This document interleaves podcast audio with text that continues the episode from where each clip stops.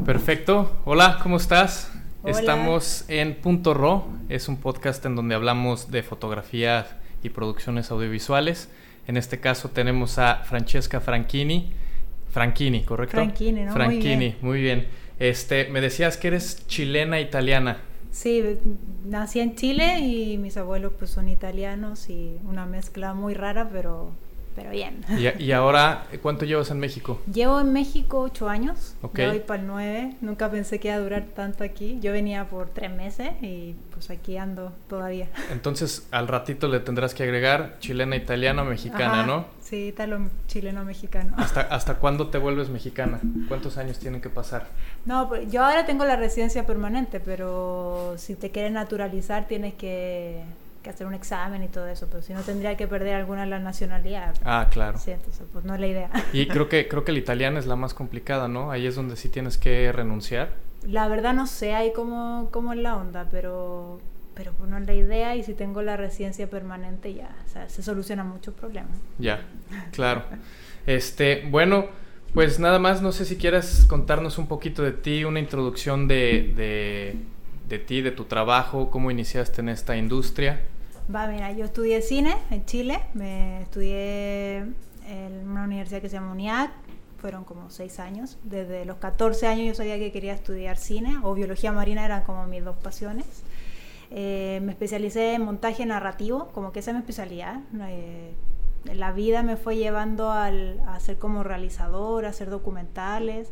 Mi, no era mi, mi, función, yo quería ser montajista y, y montar, trabajar con el director, a crear la historia a través de la imagen, porque una película se escribe tres veces, cuando se escribe, cuando se roda y cuando se monta. Entonces yo quería estar en la tercera forma de escribir una película y me llama mucho poder narrar con, la, con las imágenes, con, con la música, con el sonido, como que era algo que me llamaba demasiado la atención pero el camino pues, me empezó a llevar a otras cosas. Eh, postulé a una beca para hacer mi, mi ópera prima, que era un documental. Nunca pensé que iba a dirigir una película.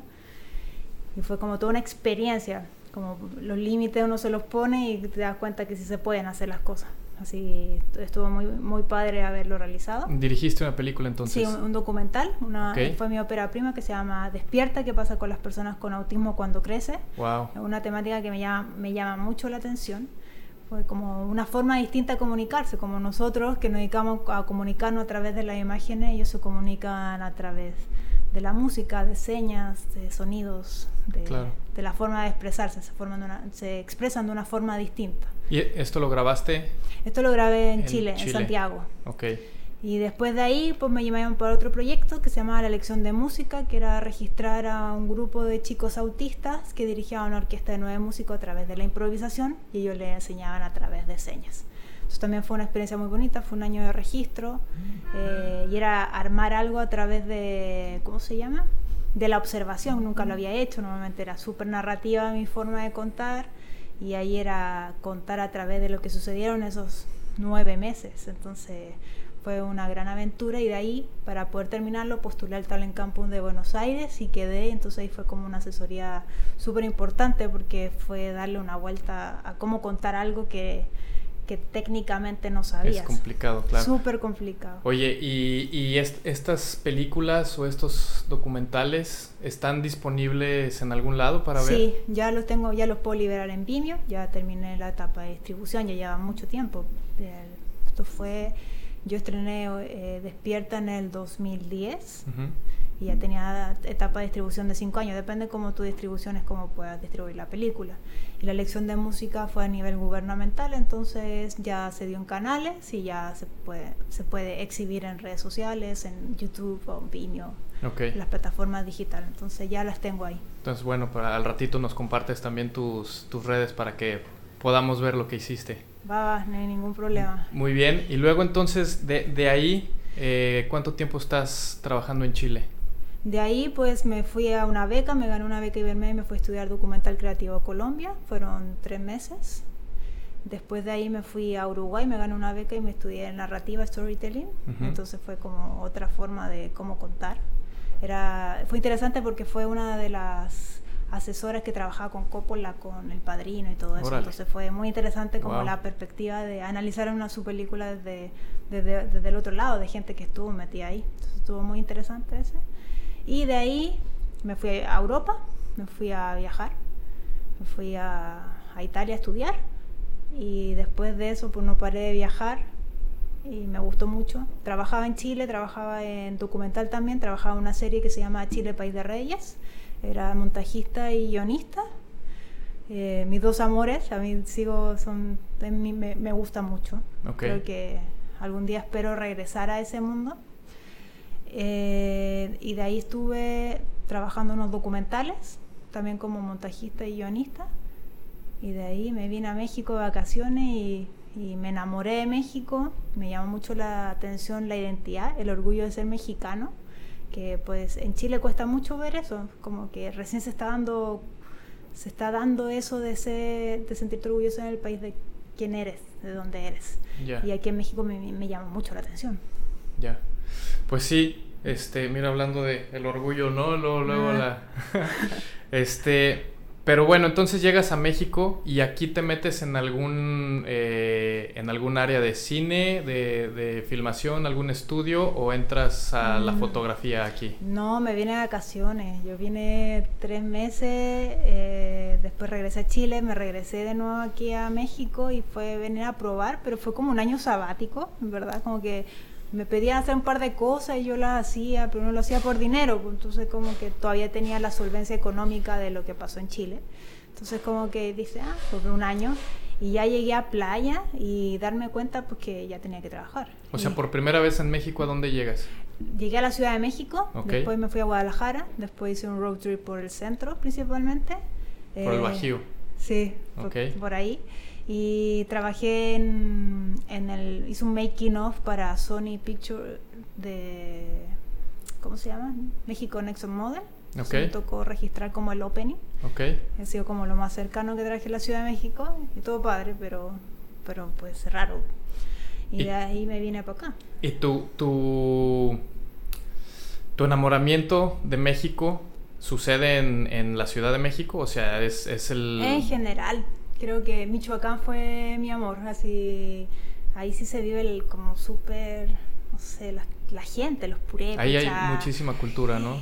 Los colores, sí, totalmente. Ya. Como que justo me tocó distintas situaciones como de la zona y dije, no, está impresionante. Los colores. Eh. Entonces, yo te, tenía una pregunta para más adelante, pero te la voy a hacer ahora porque creo que es el momento indicado. Ajá. Eh, tienes una página en Instagram que se llama My Trip in Mexico. Sí, Trip in Mexico. Trip in Mexico. Este, ¿Esto de qué trata? ¿De qué, ¿Cuál es el homenaje en esta, en esta página de Instagram? Ah, ok. Iliana, que es mi socia, eh, me presenta el proyecto Trip en México, también por eso me vine, fue como apostarle un proyecto nuevo, que era mostrar los lugares que vale la pena conocer de México. Y pues yo con suerte tenía teléfono, entonces yo de redes sociales cero, así Facebook, si es que tenía, pero no lo usaba, fotos, lo que en la época era lo que más estábamos usando. Y me sí, porque Instagram en aquel entonces era meramente fotografía, ¿no? Sí, estaba recién, con suerte podía, tenía que subir desde el teléfono directamente en Instagram, no podía subir de tu rulino de fotos. Creo que había formas de, de ir alrededor, ¿no? O sea, de encontrar la maña para poder meter fotografía con el profesional. Tiempo, no se, al principio no se podía nada, sí, y ya con, pasando los meses, ya como a mediados de ese año, que fue en el 2013, ya se empezaba a meter la foto ya desde tu rulino. O sea, este proyecto nace en el 2013. Sí. Ok. En el 2013 empezamos con esto ya con más formalidad. Me metí un curso ahí en Guadalajara sobre marketing digital porque literal no sabía ni cómo funcionaba, no, nada. Ok. WordPress era lo más cercano a, a estar en internet. Ya. Y ya, y fue como de a poquitos, de prueba y error, de tocar puertas, no sé, hicimos muchas cosas por intercambio, decirte a un hotel, oye, me da alojamiento y te hago un video, y sin tener nada atrás, como, como Trip y México, porque yo tenía mi bagaje de Chile y toda mi carrera, pero pues aquí en México no me conocía nadie. Claro. Y, es otro método también. ¿E Ileana de dónde es? Ella es de Guadalajara. Ok, o sea, ella, ella, mexicana. tenía alguna carrera ya ella en fotografía o en video. Ella como productora. Ok. Ella, es productora. Vale. Entonces, como que ahí nos empezamos a complementar y sacar, sacar cosas para empezar a tener contenido en, en Trip. Y al principio, como yo tenía fondos, entonces fue una inversión. Al principio invertí para viajar, generar contenido, compartir y conocer México. El primer año yo estaba de vacaciones, entonces fue como, bueno, vamos acá, sí, vamos acá. Y como estaba todo en el centro, pues estaba todo muy cerca. Sí, claro, viajar en México y en el Bajío, pues es, es sumamente fácil, ¿no? O sea, te quedan cosas eh, muy distintas una de la otra, pero muy cerca también, ¿no? Entonces, creo que es un, un, una buena área del país para viajar. Sí, es variado y, y, se come muy rico también. Sí, creo que en el centro del país es donde mejor se come. Aquí es lo que extrañamos un poquito a veces, ¿no? En playa. Me imagino que todos los mexicanos me dicen, no hay taco bueno, es como te extraña el taco al pastor de la Ciudad de México. Sí, no, la verdad es que ha mejorado muchísimo. Yo llegué aquí hace 11 o 10 años. La verdad es que ya pierdes el, la cuenta. Este, pero al principio sí era comida local 100%, que es muy rica. O sea, los albutes, los panuchos, esto. Pero pues extrañas lo tuyo, ¿no? Y dices, bueno, estoy en México, quiero unos taquitos de pastor, o sea... Y bueno, playas, playa ha crecido culinariamente. No, no por ejemplo en comida francesa, en comida italiana, sino en la comida callejera. Sí, que no también es tanto. eso, ¿no? Eso es lo que nos faltaba. elotes, yo decía, quiero unos elotes y no los encontraba. Yo llegué hace ocho años, no tanto como tú. Decía, unos elotes, así como en la Ciudad de México ahí con... Pues ahorita hay unos, digo, no son, no son esos elotes de la Ciudad de México, ah, se llaman este... ¿Esquitelicios? Esa, esquitelicios, están muy ricos, pero ya es como que una onda muy gourmet o muy... Muy fancy. Muy fancy, ¿no?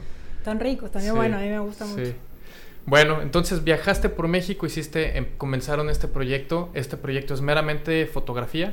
Fotografía y video. Como o sea, también lo tienen. La idea en un principio, porque en esa época yo le decía, no, hay que hacer videos de 15 segundos, historias cortas, de momento. Yo le llamaba eh, videos de momentos. O sea, tú, tú eres la precursora a los reels. Yo dije, pues si a ir en esa época, hubiera estado ahora, hubiera estado maravilloso, pero fue mal timing. Y es como, videos cortos donde se pueda eh, sentir la esencia del lugar. No sé, un, elote ahí en el, en el carbón o una tortilla inflándose, que para mí eso me llamaba mucho la atención. Yo decía, esto es magia pura. Todo nuevo, ¿no? todo me, los olores me llamaba la atención, o, cuando el taco le echa el limón, y eso Dios, como que evocas a la gente a su memoria, a su recuerdo, a decir, ¡ay, qué rico! ¡Ay, se me antojó esto! Y estos videos eh, ya con, o sea, los, los tenías pensados con cámara profesional o igualmente todo con celular?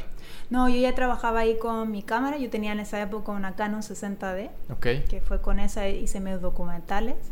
Ahí la única inversión y fue pura óptica. Que, creo que hoy todavía sigue siendo una guerrera, ¿no? Una... Esa cámara, si no se me hubiera inundado, la metí al mar y se inundó. Eh, yo creo que la fecha seguiría. Era una muy, muy buena cámara. Y, y, le agradezco mucho porque con esa... No, yo mi primer documental lo hice con una Canon T2i. Wow. Y la, la gran inversión ahí fue la óptica. eran lentes Nikon de los años 70. Claro.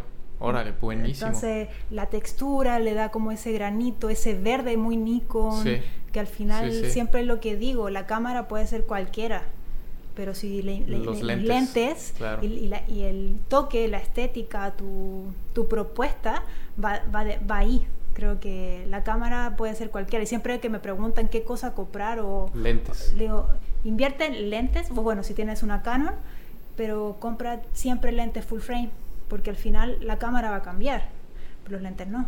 Los lentes son inversión a súper largo plazo. Yo, tú lo ves con los Leica, por ejemplo, de una cámara que era de los años 70 sigue costando 4 mil, 5 mil dólares. Y los lentes lo mismo. Te vas al tianguis y encuentras unos lentes Minolta o lo que sea, cómpratelos y, y le compro los adaptadores. ¿Cuánto te cuesta? Ya y te dan un look súper bonito. Bueno, a mí me gusta mucho y también depende de la propuesta de cada, de cada realizador. Yo, yo tuve un, un, este, un problema con la, con la cámara. Eh, ahorita estamos grabando con la Z6, que es ya mirrorless. Mm. Este, y trabajaba con, eh, con, con eh, la, D, la D750, que es con espejo, ¿no? Toda mi óptica, pues era para esa cámara. Eh, y Nikon presumía que todos sus lentes se podían utilizar con los cuerpos Nikon. O sea, no importa de qué año era el lente, quedaba perfecto para, para cualquier cámara reflex que tuviera Nikon hasta entonces. Me quedé con esa idea, no hice mucha investigación y ahora la verdad es que o necesito el adaptador o necesito cambiar toda mi óptica. El problema es que con el adaptador distorsiona. Ah, no, no queda totalmente. No, entonces, por ejemplo, para arquitectura quedan abovedadas, este, mis grandes, mis, mis gran angulares, este, las, las líneas quedan pues como abovedadas. Y siento yo que es por este, por esta, por este adaptador.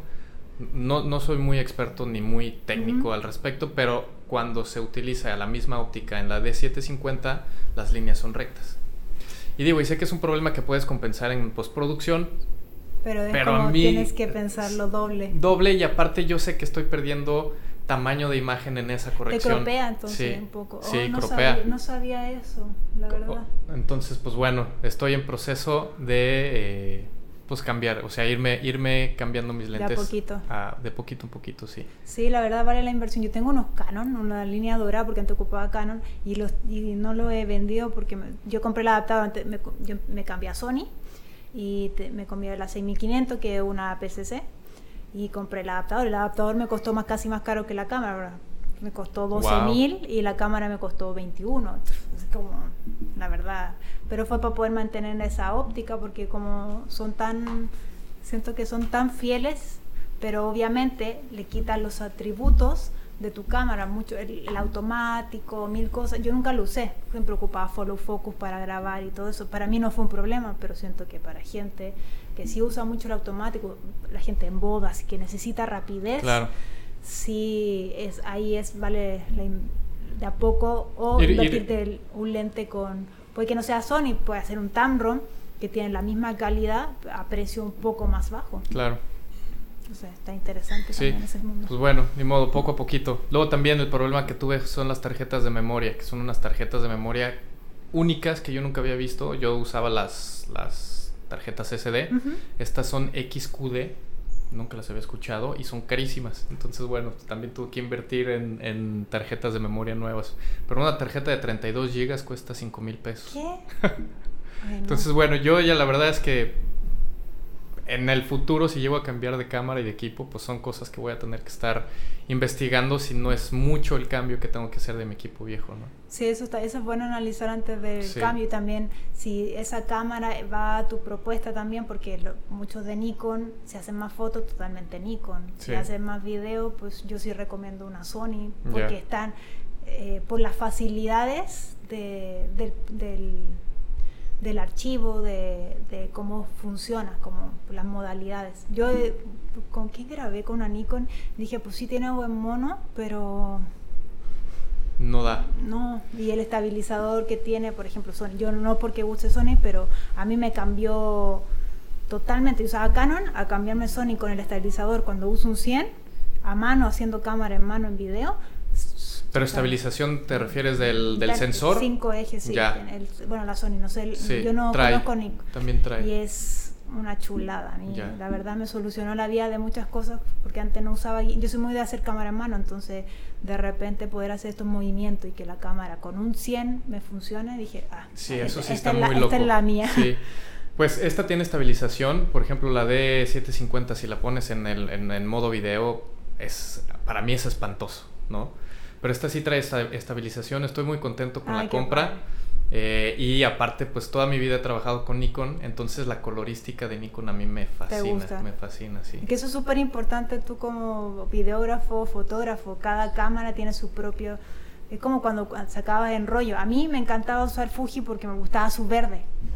Y no sacaba otra y no usaba Kodak jamás porque no, para mí era muy colorido y, y quería un poco más esto. Entonces creo que las cámaras es lo mismo. Claro. Que cada cámara depende del discurso que quieras decir al realizador. Ya. Y, y, pues uno se, digo, yo me enamoré de Nikon porque mi primer cámara fue Nikon, ¿por qué no lo sé? La vi, dije esa. Y de ahí nace esta pues este cariño a la marca, ¿no? Esta lealtad a la marca, pero que realmente cualquier equipo para mí funciona, o sea, ¿no? o sea si me dan un Canon, si me dan un Sony, al final pues son herramientas súper fregonas, ¿no? Totalmente. Yo no entiendo un poco esas, esas luchas entre cámaras. Es como, Al final la cámara es un instrumento, el que importa el que está detrás de la cámara. Puedes sacarla con un teléfono, de repente hasta el teléfono ha sacado mejores cámaras que una cámara que te cuesta 100 pues, mil pesos. Ahora los iPhones, no sé si has visto, pero realmente la fotografía para arquitectura que yo hago, que tengo que hacer un braqueteo de cinco fotos, o tres, o lo que sea, dependiendo de la situación, el teléfono ya lo hace solo. O sea, el ah, teléfono te expone para lo que está dentro como para lo que está en el exterior y es una foto preciosa, ¿no? inventada por, por la computadora del teléfono, porque el, que toma la foto no tiene que pensar nada. No, pues él solo tiene que saber encuadrar y saber contar la historia, que también eso es sí, una ayudadota para, para, para, las personas que están recién partiendo, que al final lo que tienen que aprender es el fondo y la forma se va dando en el camino. Correcto. Oye, vamos a avanzar ahora. Este, hablamos ya de, de Trip in México, pero me compartiste tu página web una página web aparte que se me hace súper limpia, súper linda, ¿no? Muy, muy sencilla, va directo al grano, este, es mi, este soy yo, este es mi trabajo y no hay más, ¿no? O sea, como que las páginas muchas veces queremos hablar mucho de nosotros mismos y contar el rollo este de quiénes somos y por qué tomamos las fotos. Tu trabajo habla por sí solo, eh, el trabajo que vi que es de fotografía, yo pensé que hacías más fotografía que video, ahorita que nos estamos conociendo estoy viendo que, que haces, ah, o sea, eres cineasta. Pero tu foto se me hace increíble y me gustaría que platicáramos un poquito de tu proceso de edición, porque se me hace que es este... No, más bien, platícanos cómo es el proceso este de edición que es. Eh, yo soy como súper...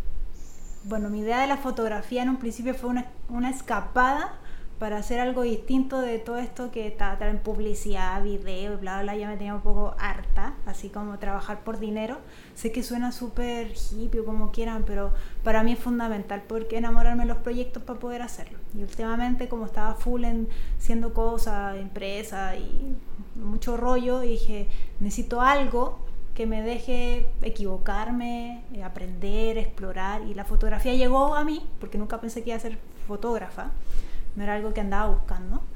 Y, y, en el buscar fue darme cuenta que quería entregar como esta paz que nos entrega la naturaleza, el tiempo, el tiempo es un rollo que llevo toda la vida, como que me llama mucho la atención el tiempo, porque es una variable y, y cambia también al mismo tiempo que el lugar que fotografía, aunque lo fotografía mil veces, y siento que que es encontrar la esencia de las pequeñas cosas en la amplitud, por ejemplo, en la naturaleza, como que trato de transmitir al espectador de que pueden estar ahí y vivir esa paz que la misma naturaleza nos regala y que a veces no la vemos, como que pasamos y tan simple hasta puede ser un paradero de micro, no quitando de, camión, y pasan muchas historias y puedes ver esa, una señora sentada ahí esperando y te das cuenta que hay una historia y es simple, una señora sentada y es esa cotidianidad, esa calma, ese paso del tiempo. Entonces te detienes ahí a observar y creo que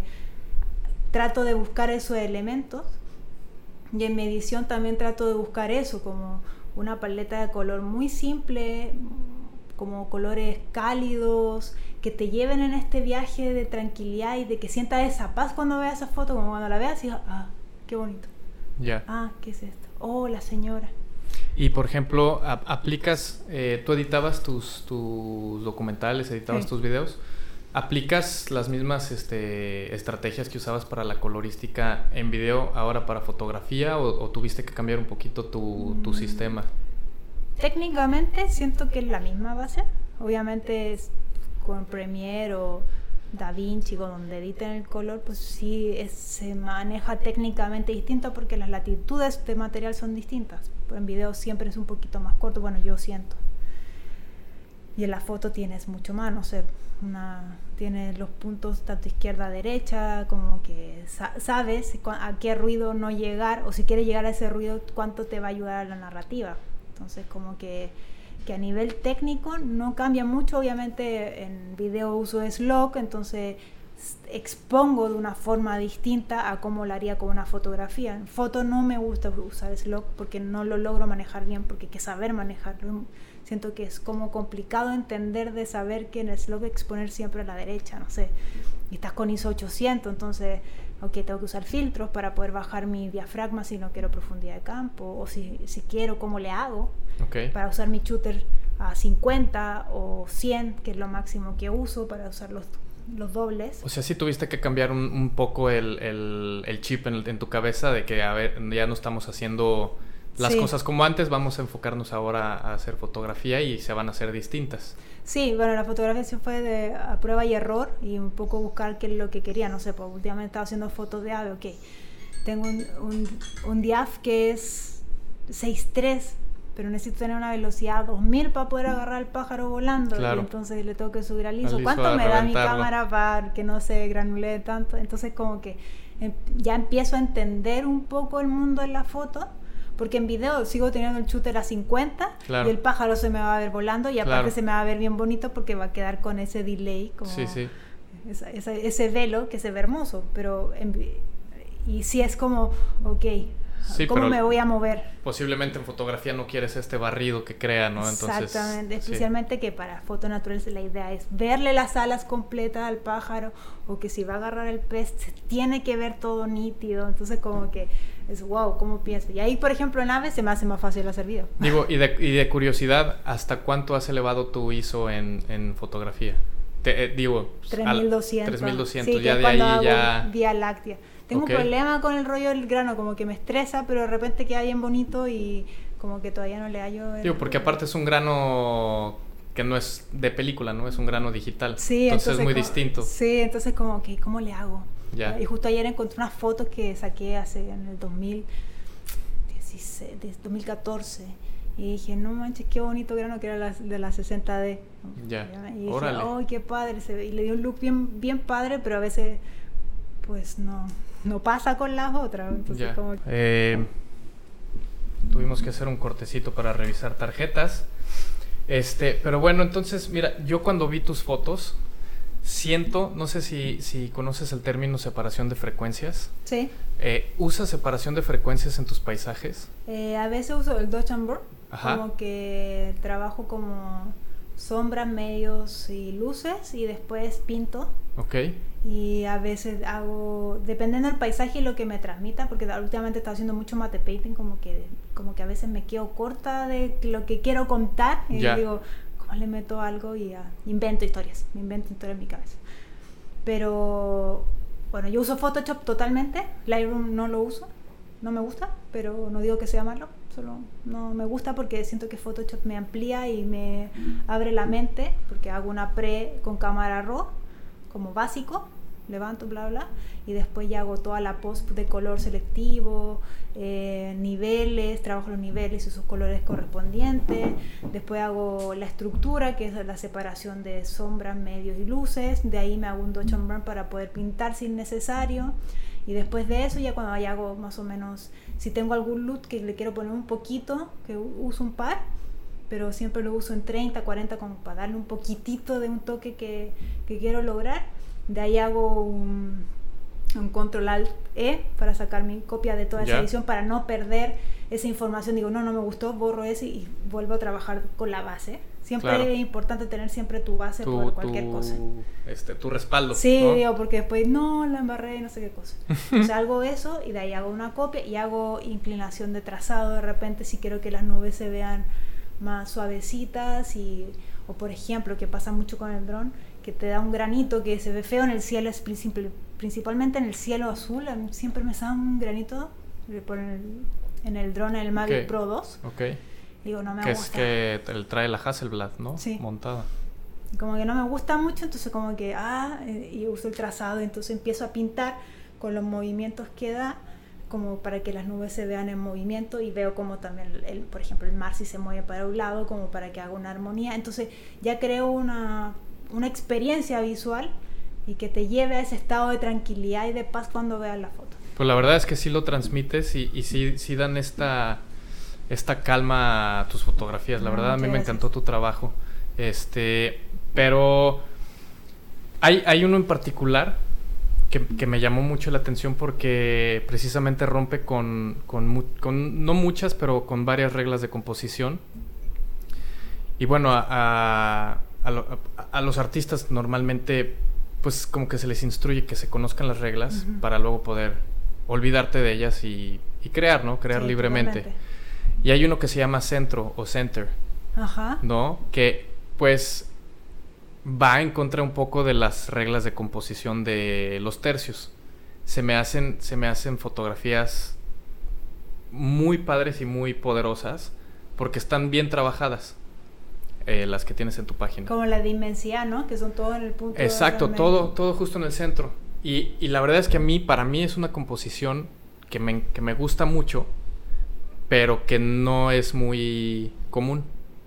No sé si lo compartes. La verdad no sé, lo hago porque en ese momento pues, me sentía así como, como, justo estaba, no sé, creo que estaba leyendo la, teoría del todo, no sé, alguna tontera de esa estaba leyendo, y el acto de que somos un grano, si es que un grano de arena, entonces como en el universo, entonces me dio todo ese rollo y pues me dio una ansiedad y dije, pues sí, y justo últimamente, justo en esa época, que fue una semana, dos semanas, toda mi foto era un ser chiquito y todos al medio, y yo bueno, pues algo será de, lo que, estoy leyendo. Y claro. Entonces, pues era, era mostrar eso de que que sí somos un punto en, el, en la inmensidad, no somos más que eso y que y, ahí cada quien interpreta lo que quiera interpretar, pero yo era, yo era en, ese, en ese momento me sentía así, que me sentía, me sentía un, grano de arena dentro de todo este mundo y fue como, y lo hice y ya. muchas veces hago las cosas porque el cómo me siento en ese momento, no, Ahora estoy tomando un curso de fotografía documental con Gabriel Olmedo, de Masterclass. Ya y pues me están sacando del estado de confort que es ese de empezar a armar un proyecto, de contar una historia a través, bueno, ahora voy a ser yo el personaje, entonces es súper complicado como estructurar todo esto y, ok, vamos a hacer un proyecto. Normalmente la foto lo hago por como nace en el momento o cuando viajo me voy con un tema en específico. Voy a, voy a sacar fotografía de la cotidianidad de la gente. Y eso voy a hacer, para captar todos esos momentos de la gente. O voy a hacer fotos del marco eh, sobre marco, puertas, ventanas, que pasen situaciones, como que me pongo una temática, pero como ejercicio visual, mientras me voy de viaje. O, no sé, o, por específico, me fui a Baja y quería ver la ballena, obviamente no lo logré porque fue en enero, pero me fui con esa, con esa idea, voy a a sacar fotos, aunque me salga una, yo con esa foto, ya. ¿Y regresaste no. con, esa foto o no? No, no, no. No están en enero. No, muy poquitas. Aquí como a finales de febrero, principio de marzo, es la mejor época. ¿Y tu idea era, era tomarla con dron? O, no, hay que pedir permiso, es un problemón ahí. No problema, pero sí tienes que ir con tiempo, pedir permiso a la, a la, reserva. Ya. Como que hay que hay protocolos correspondientes en la, en la zona de Guerrero Negro, San Ignacio, que es donde se ven las la ballena joroba. Okay. es donde llegan con sus hijitos, a tener a sus hijitos. Ok. Bueno, no lo logré. Y ahora fui a ver los flamencos en Yucatán y yo que yo estuve semanas y yo veía a mis amigos de Yucatán sacando fotos de flamenco y dije, yo quiero sacar. Amigos que no son fotógrafos, ¿o sí? Ok, ok. Y yo, ay, necesito, yo y tenía ganas de sacar porque había ido a Río Lagarto en abril y no habían tantos, habían, estaban ahí lejos, pero estaban en la etapa de cortejo, entonces los escuchabas cantar. Pero no se veían. No se veían, estaban detrás del mangle, muy lejos. Y yo, bueno, tengo que regresar. Entonces estuve, estuve y un día, un día le dije a Iliana, vámonos, así un domingo en la mañana, ya vámonos a Yucatán, regresamos mañana, ya, y nos fuimos y ya llegamos ahí y, logré esas fotos que quería, no sé si eran las mejores, pero yo fui fue maravilloso, pues fue lo mejor, ha sido lo mejor de este año, así como... Vale, es, es, es otra pregunta que te tenía, este, cuando estás haciendo, haces muchas fotografías de viaje, ¿no? Cuando estás viajando, eh, te topas con un escenario y lo fotografías, o más bien te topas con este escenario que llamó tu atención y entonces esperas a que las condiciones para tu fotografía sucedan. Depende. Normalmente voy con más, no sé, me fui en el 2019 a Europa, me fui a Italia a recorrer un mes. Y mi idea tenía algunos puntos en específico que sabía que quería la Dolomita y obviamente no pasó porque fue cuando se inundó Venecia. No, no logré esa foto que quería pero fue el acto de, ok, ¿qué hago? Entonces fue, quiero un atardecer, ¿dónde lo quiero? Ok, en la ciudad, ¿dónde se ve? Y ahí esas cosas sí las he investigado. Sí empiezas a planear un poquito. Un, poquito, pero casi nada. Yo creo que es un, si es que un 10% porque iba en el camino. Los lugares que conocí fueron, ah, tomemos el tren para allá, sí, tomémoslo. No, no hubo ninguna preparación más allá, pero sí me fui con el acto de que quería captar la cotidianidad de Italia como de estos pueblitos del norte y con los pueblitos del sur. Tú, tú siendo italiana ya habías ido a Italia, conocías estas cotidianidades y esto es lo que querías transmitir. Sí, y aparte que son tan distintos, como que más allá es como tanto el norte como el sur funcionan súper distintos. Ya. Y quería eso, pero normalmente no planeo tanto como trato de buscar puntos de vista distintos, como, como, ok, si voy a hacer de arquitectura, ¿qué hago la diferencia? Ah, reflejos, o, busco la forma o largas exposiciones para darle un toque distinto a la misma catedral de San Marco, ¿cómo le hago distinto? Porque hay mil fotos de la catedral de San Marco. Claro, claro. ¿Y, ¿Y, haces, haces este, algún tipo de investigación previa, por ejemplo, en este, en este caso de la catedral? ¿Te documentas un poquito de las fotografías que ya hay y tratas de salirte de este... De, de esto que ya se hizo o simplemente sabes que hay demasiadas fotografías de esto y de entrada quieres hacer algo diferente. Digo que no sé si, si al tratar de hacerlo diferente sabes si ya se hizo o no. La verdad no, no sé, yo digo, pues quiero ir a, bueno, si estoy ahí, pues lo hago, si no, yo ya la, la Piazza de San Marco ya, ya la conocía, ya sabía cómo era, no, era no, no la andaba buscando, pero sí lo que me di cuenta fue meterme atrás entre, entre, lo, entre los arcos, como la gente pasar y que se vea atrás la catedral Vale, Como que pues le doy la vuelta. No, no, sé si la vuelta, porque al final está todo contado y son fotos que eh, hay tantas, que especialmente el lugar es tan turístico que es como casi imposible hacer algo tan original y tampoco ando buscando eso ser la más original o lo ah, distinto. Trato de contar lo que se vive y transmitir lo que hay ahí en ese momento, porque puede que mañana sea distinto, porque la gente es distinta, el clima es distinto, la hora es distinta. Entonces es ese momento y ya. Lo que salga ese momento para mí ya es fortuna. Ya. Como que, por ejemplo, no sabía que había llovido y no me acordaba que pues todo eso estuvo inundado. Pues, pues usé un reflejo y se ve reflejada la catedral. ¿Estas fotos las tienes en, en, en tu página web? No. Que estas no creo que las, las vi. No, las tengo en Behance. Creo que sí, creo que tengo ahí ese, ese proyecto. Como que invento proyectos, pues tengo ahí uno que se llama bueno, algo como de cotidianidad, como que fueron momentos que a mí me gustaron mucho, que te cuentan una historia, el, frame solito. Oye, ¿y siempre sales con cámara? Sí. Siempre, a donde vayas. ¿Vas a tomarte un café con amigas, con amigos? ¿Sales con cámara? no sé, tampoco si voy a solamente a tomar un café, no. Pero si ya digo, ah, pues voy a andar por allá, pues me la llevo. Ok. Como que, por ejemplo, si voy al amanecer, aunque voy cámara. No, siempre voy a fotografiar ahí en la playa de Calacoco, que le llamo un proyecto que se llama el mismo lugar de siempre que yo fotografiando en el 2014. Wow. Entonces voy siempre con cámara. Puede que saque dos fotos o que saque diez o O a lo mejor no las saques, ¿no?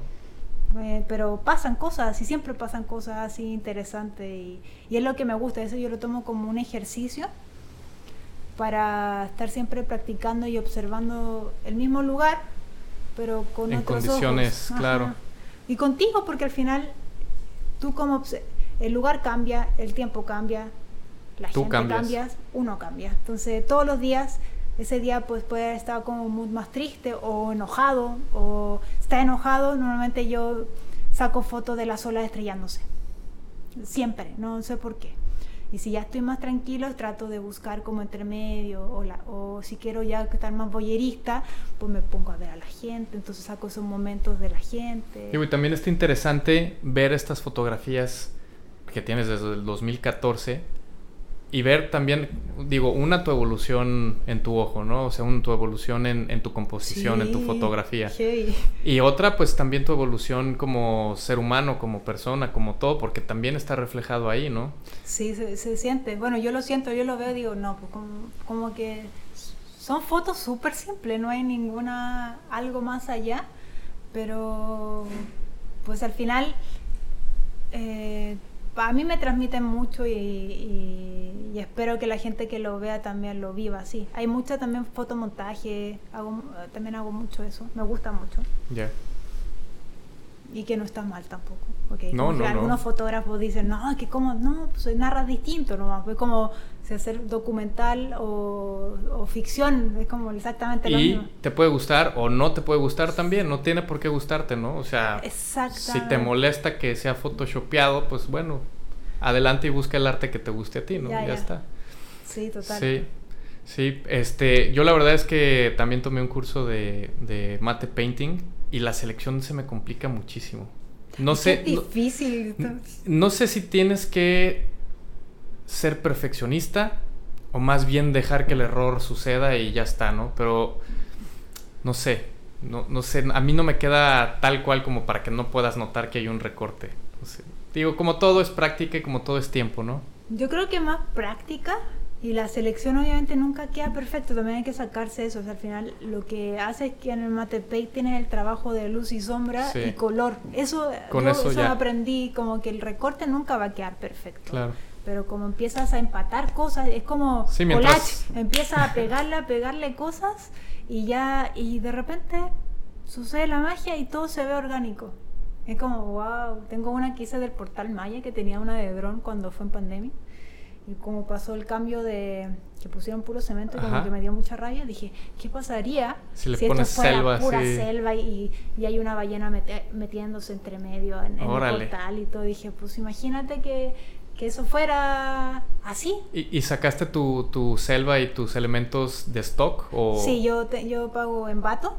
Okay. Para la gente que le gusta y todo eso, como para tener mejores porque tienes 3D. Entonces ya trabajas mucho más fácil eh, cómo tú puedes mover los elementos. ¿En embato directamente? Sí. Órale. Tú puedes, no sé, pues hay una ballena y puedes buscar la posición que te quede mejor. Wow. ¿Todo esto desde la página web o tienes más bien una aplicación en tu computadora? no, no, no. Desde embato tú bajas, tienen el 3D y después tú eliges la opción y te lo baja en PNG. Entonces ya lo pones y así sucesivamente y ya más o menos vas poniendo o después, eh, no sé, tienes una foto de pasto y ya para darle textura ya tú mismo vas con, máscara y con tu brocha de pasto, como que se ve así. Y ya le empieza a dar textura al cielo y así sucede. Yo, yo pensaba que en Bato estaba más enfocado hacia producciones este, eh, de video porque tienen muchos, muchos efectos de sonido, mucho... Ah, tienen todo. Tienen todo ahora. Página web. Eh, yo vendo ahí, yo también, una de las ganancias es vender en bancos de imagen. No se gana tanto, pero a largo plazo, si inviertes tiempo, a largo plazo sí te puedes ganar, no sé, pues 100 dólares mensuales, pues un dinero extra. Y esas imágenes a que estén guardadas, Digo, las hiciste. Claro, y, no, y nosotros, este, bueno, si, si comienzas este, este proyecto de tener fotografías en banco de imágenes, pues hoy en día es más complicado a generar que, que no sé, 10 años atrás, ¿no? O sea, yo tengo, yo tengo colegas que empezaron hace 10 años en bancos de imágenes y ahorita, pues por lo mismo que es como exponencial, pues ahora están viviendo de eso cómodamente, ¿no? Sí, te, te, va muy bien y yo lo he visto. Yo empecé hace un año, bueno, fue antes de pandemia, con, un, con 20 y en un año, aparte te van subiendo de categorías y vas vendiendo más, sube, ya pasas directamente al curador, al curador y ahora si te seleccionas cierta cantidad te ganas 10 dólares y así 10 dólares y ya al mes te hace 100 dólares. Te algo que imágenes que están... En tu disco duro guardadas, ¿no? Sí. Y, de repente dice, no, pues esta foto no es tan buena. Y corte A es la que más se vende. Y es como, bueno, pues ya. Tengo una foto que saqué en Costa Rica, pero eso fue en Adobe Stock.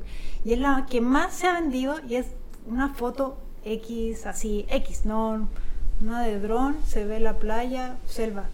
No hay más. Y perfecto para poner texto y perfecto para poner visita a Costa Rica, ¿no? no sé que lo usan, pero es la que más se vende. Y yo digo, what, tengo mejores que esa. Pero pues uno no sabe cuáles son las eh, para qué lo quieren usar. Entonces, creo que vale mucho la pena invertir en eso porque es como, como fondos mutuos, es fondo a largo plazo. Te, empieza, te empieza a llegar ese dinero Sí, para los 50 a lo mejor ya está, ya, ya generaste tanto tiempo en stock que te retiras con, con el dinerito que haces ahí, ¿no? y te llegan dólares, depende de cómo cambie la moneda. Oye, avanzando, avanzando eh, en los proyectos que vi en tu página web, tienes unos para censes, tienes unos para, ah, para cenotes. Entonces, este, quisiera saber un poquito más de, de, tu trabajo comercial, porque hasta ahorita creo que hemos platicado de tu trabajo personal. Sí. Eh, ¿cómo, ¿cómo, llegaste a, o, cómo, o cómo empezaste con estas fotografías? Va. Mira, yo teníamos, Trip en México era como, queríamos vivir de viajar y no sé qué tanta cosa. todos los travel, los influencers o como quieran llamarlo, era como el sueño de todo. Pero nos dimos cuenta que pues, no iba por ahí nuestra, nuestra parada. Sí nos gusta, sí gracias a Trip eh, hemos tenido cabida que nos inviten a cosas que normalmente pues, no, no, no, pagaría o que están muy inaccesibles para mí. Digo, y que además tienen 40 mil seguidores, ¿no? O sea, es una página con bastantes seguidores. Y ha sido de a poquito, tampoco no comprar seguidores, que se da mucho eso, ¿no? Si se da bien, si no se da también, porque cuando tomamos la decisión de que esto no iba a ser nuestro eh, ¿cómo se llama? El camino a seguir. y el que nos iba a dar beneficio económico, porque al final tengo, hay que pagar cuenta, hay que pagar la casa y mil cosas, fue, ok, entonces hagamos que Trip in México sea un happy place, como donde mostramos nuestro trabajo, todo, todo lo que hacemos lo mostramos ahí. Y, de paso hacemos y tenemos la productora. Entonces, eh, trabajamos con empresas, que hemos, trabajado con Ciudad Mayacoba, con Grupo Xcaret, okay. Alternative y empresas de la Ciudad de México y de Guadalajara, y Monterrey, Oxxo, Silk y todo eso. Entonces fue, la idea fue dividirlo, porque pues eran, no, chocaban la productora con lo que hacía la Trip México. Entonces al final fue dividirlo y así fue lo mejor que pudimos hacer. Con nuestro Happy Place, donde interactuamos con las marcas, con la gente, eh, colaboramos no sé, con GoPro, con BenQ. Entonces como que ha sido, ha sido bien interesante porque aquí mostramos todo el poder que podemos hacer, como imágenes, animaciones, y la productora con colaboraciones. Tenemos un colectivo, somos seis personas, donde está ya la productora, yo, Vanessa que es fotógrafa, José Manuel que es fotógrafo, Loki Borland que es animador, que para mí es uno de los mejores animadores de aquí de Caribe, está cañón, así que también pueden ver su trabajo, está chulo, chulo. Y está haciendo videojuegos, está, vale la pena. Entonces la idea era colaborar, hacer un colectivo que tiene México, aparte de la cultura, ser un colectivo y que se potencien todos los, los artistas que hay con los que hemos trabajado, porque la idea es eso, como potenciarnos y, y que valga la pena. Sí, sumar, ¿no? Sumar y, sumar para el producto crecer todos. Totalmente, como que esa es mi finalidad también. ¿Y, ¿Y, ha sido difícil o ha sido más bien, ¿cuál es, cuál es tu experiencia en cuestión de que hasta el momento hemos platicado de proyectos personales, ¿qué pasa cuando te topas ahora con un proyecto comercial que ya tiene una idea, que ya tiene un copy, que ya tiene un, prácticamente un, una idea de cómo quieren que sea el producto final y cómo aterrizas tú eso a, pues a, tu trabajo, ¿no? a fotografiar? Mira, la verdad con toda la empresa ha sido súper a gusto trabajar porque con ellos hacemos storytelling, que es contar el valor de marca de la empresa a través de sus historias humanas. Entonces nos hemos complementado súper, súper bien y ha sido muy entretenido trabajar con todos ellos. Por ejemplo, se llama Yacoba era contar la esencia, eran las personas que estaban detrás del proyecto, no era el proyecto en sí, era la gente que trabajaba y que le daba el valor a ese proyecto. No sé, pues, con grupo Xcaret con Xcaret, eh, los viejitos que bailan en, el show final y contarles todos estos viejitos que bailan. Que, que, no vamos a revelar el secreto, pero no son viejitos. Ah. ¿O sí? No, no sé. Yo no sé, yo ahí no hablo. No, no, no, no digo nada ahí. Mute. Y no sé, después, ¿qué fue que también fue muy bonito? Eh, la conservación del coral que hace la UNAM con Xcaret aquí, entonces, que ahora viene la época donde los, los arrecifes, los corales sacan sus vuelitos que es como ahora la luna llena. Entonces como que ha sido súper, eh, se ha enlazado muy bien nuestro punto de vista con el de la empresa, entonces siempre hace un trabajo común, eh, trabajamos mano a mano, por ejemplo, ya entrando en publicidad, que ha sido, hicimos la pre-campaña de Savage con Borland, hicieron toda la parte gráfica, y los DFE que te transforman la mano y todo eso.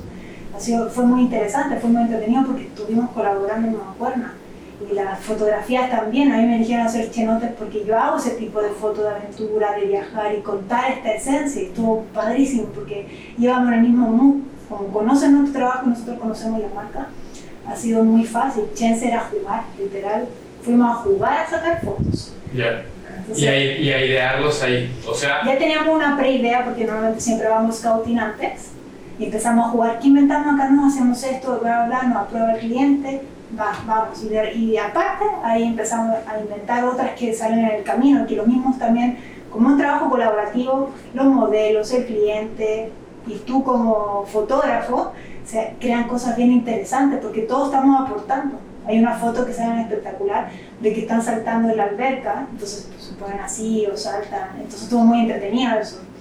Y el último que hicimos fue Chelja, también fue trabajo colaborativo. También nunca yo había trabajado con una productora que está haciendo el video y nosotras como fotógrafa, más el cliente, más los modelos. Entonces fue toda una mancuerna y muy bonita. ¿Y tu, tu equipo para llevar eh, a cabo esta fotografía, ¿qué es, qué es lo que llevas? O sea, eh, ¿qué, ¿qué equipo? ¿Qué equipo de tanto de iluminación como de personal extra como de tu... Mi equipo son, pues llevo a Vanessa, Vanessa fotógrafa, estudió la activa, entonces sabe mucho de iluminación y todo eso, y yo me apoyo mucho en ella. Eh, vamos con dos Godox a de 2000, creo que son los cuadraditos. Eh, rebote, un par de luces continuas para tenerlo por cualquier cosa. Voy con la Sony 7R2 para fotografía siempre, porque tengo 42 megapíxeles para, cualquier cosa. Eh, vale, pero bueno, o sea, sí te apoyas mucho con iluminación artificial. Sí, no en todas, pero en la mayoría, especialmente cuando hay modelos. Porque si hay naturaleza, pues normalmente o hago largas exposiciones o la misma naturaleza me da o invento. Digo, ok, voy a sacar esto, pero ¿cómo le, cómo le puedo aumentar para darle toda esta onda media mágica de entrar a la selva. Entonces ya digo, ah, ok, aquí puede entrar un rayito de sol con un poquito de, de, de, de niebla, porque, como de copal, porque el sol entra ahí. Entonces voy jugando con esas herramientas para darle como un toque más onírico que, que, te puede dar y cosas que pueden suceder en la selva, tampoco estoy inventando algo que no existe. Y lo trabajas para post, o sea, esta idea que tienes, por ejemplo, lo que me acabas de compartir, la ah, niebla y todo eso. A veces sí, porque hay lugares que no se puede meter, por ejemplo, se note, en algún lugar está prohibido meter copal. ¿En serio? Sí, porque afecta al, al ecosistema, al, al, microecosistema. Entonces, pues dicen, pues mejor no pero no son todos, entonces como que hay que respetar depende del lugar. Claro. La selva pues no pasa mucho si lo puedes desprender y todo eso. Y también el tiempo, porque una vez se puede, a uno se le ocurre 1800 ideas, pero estás ahí y no puede suceder porque estás en contra del tiempo. El factor tiempo es... Sí, claro, la postproducción yo creo que te da, digo, terminas trabajando en post, ese tiempo que te ahorraste en, en, lo, no, la locación. Porque no, alcanzas, literal a veces dices, oye, quería hacer esta foto, como la tenía en mi mente, pero el tiempo no alcanza y pues hay que hacerla rápido porque está en contra del tiempo. Claro. Más que son muchas locaciones, entonces como que... Oye, y eh, eres una persona que se que está en constante educación, por lo que me, da la impresión. O sea, digo, me mencionaste no sé cuántas maestrías luego eh, cursos que estás tomando siempre estás en constante... Sí, porque pues el mundo cambia, siempre hay que estar investigando qué se está haciendo en el mercado. Una cosa es lo que a uno le guste, yo pues soy muy contemplativa y todo eso, pero para mucha gente pues eso es aburrido. Entonces tengo que ver lo que está en tendencia, porque los clientes quieren lo, que está trending, entonces hay que saber o qué efectos se están haciendo. Y si a ti no te gusta como realizador, buscar la forma para entregársela de, de otra forma. Y la verdad es que la industria está avanzando rapidísimo, ¿no? Así, ta, ta, ta, ta, y entender. El, año pasado tuve un curso con Daniel Blanco, que es un director de fotografía de la Ciudad de México. Y pues fue entender todo el mundo de los algoritmos, de cómo funcionan las cámaras Sony, el, sistema mismo. Su, todo ese mundo fue para mí fascinante, pues fue entender técnicamente cómo funciona, cómo los colores, cómo, qué pasaría para ir al color, cómo debo trabajarlo antes para llegar a esta etapa, porque a mí me gusta mucho trabajar el color. Creo que una parte narrativa que a veces no todos le dan el peso, porque así también estás contando la historia. Es distinto que sea azul a que sea verde o que sea rojo. Entonces, creo que... Sí, la, emoción que evocas es completamente diferente. Sí, la teoría del color, ahí totalmente. Entonces, el año pasado fue meterme totalmente en color y entender técnicamente los números gráficos de cómo funcionan estas cámaras digitales y sacar el mayor provecho. Entonces, fue el año pasado. aparte, muchos cursos de Photoshop, de más de painting, de composición. A mí me gusta mucho Photoshop, es como. Eh, puedes hacer lo que se te ocurra.